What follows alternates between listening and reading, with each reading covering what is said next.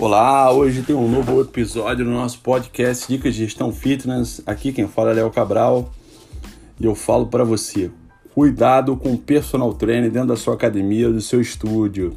Presta muita atenção, muito cuidado com o personal trainer. A sua relação com ele pode ser extremamente perigosa. A gente vive um momento hoje de crescimento do mercado.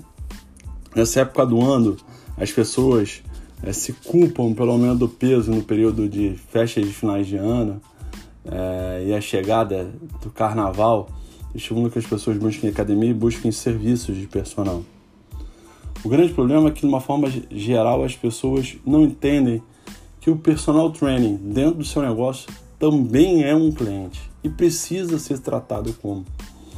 A gente conhece histórias de empreendedores, gestores que tratam ou, ou se relacionam com os personal trainers é, como é, inimigos ao seu negócio, quando na verdade são clientes. É, muitas vezes, além de clientes, grandes parceiros para o seu negócio. Se a gente olhar bem é, sob o ponto de vista de negócio, muitas academias não cobram nada para o personal estar ali. Mas é, no mercado, principalmente nas grandes capitais, a gente sabe que muitas academias cobram uma mensalidade para ele dar um, ministrar um treino dentro daquele estabelecimento ou cobram um pacote de aulas, cobram por créditos, número de aulas dadas, o personal training ele é, paga por isso. Principalmente se ele tem, se o seu no seu negócio você estabelece a relação, ele tem que pagar um aluguel um crédito para ministrar aulas dentro do seu negócio, mais do que nunca, você precisa entender que ele é um cliente.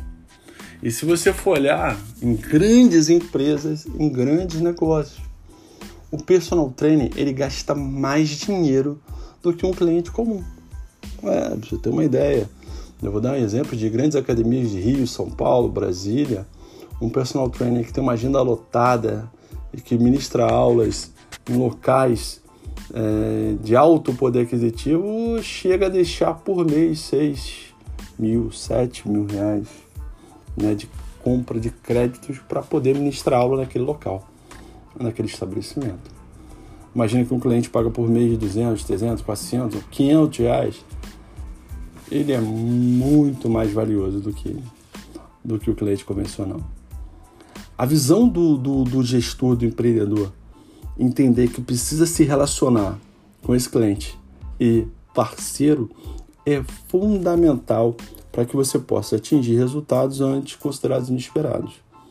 Mas existe uma cultura ruim, né? uma cultura é, é, não estratégica de ver o personal como um vilão, como um inimigo.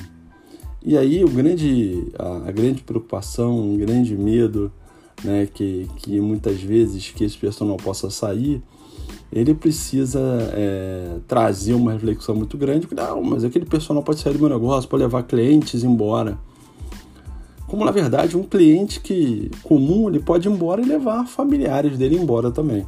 Então você precisa se relacionar, precisa cuidar, precisa dar benefícios, você precisa ter, é, ter momentos, né? você precisa é, é estabelecer um relacionamento de comunicação, de benefícios, para que essa pessoa continue com você. Né? Continue treinando e trazendo seus clientes para dentro do seu negócio. Estabeleça uma relação que a gente chama de ganha-ganha, que seja boa para os dois lados. Isso é fundamental.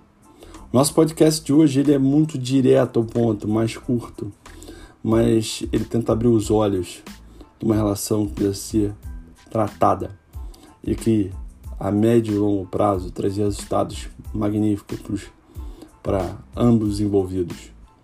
O personal trainer é um negócio crescente, nessa época do ano mais ainda. Então, não deixe de lado um cliente que é o personal trainer. Pessoal, espero que tenha gostado, tenha aberto os olhos de vocês, possa ter trazer uma reflexão importante e desejo a vocês uma excelente semana. Um abraço.